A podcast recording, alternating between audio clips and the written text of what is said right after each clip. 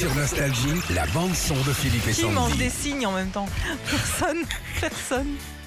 Bon, notre coup de cœur ce matin, il s'appelle Guillaume Canet.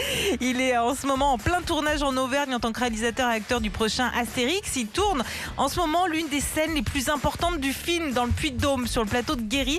Sauf que le temps est tellement pourri Ah, c'est pourri. depuis plusieurs jours qu'ils peuvent rien faire. Et plutôt que bah, de faire la gueule, Guillaume, il a préféré en rire.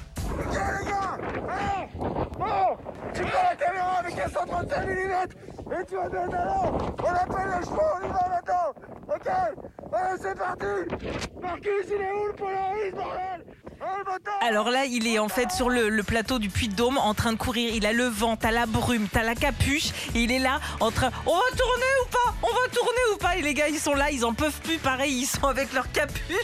Ils sont où Ils sont où Je suis en Auvergne T'as eu une petite averse Ça y'a plus personne Maintenant ça s'est largement calmé là maintenant faut y aller là Ah mec, il a pété les plombs, gars. Retrouvez Philippe et Sandy, 6h-9h sur Nostalgie.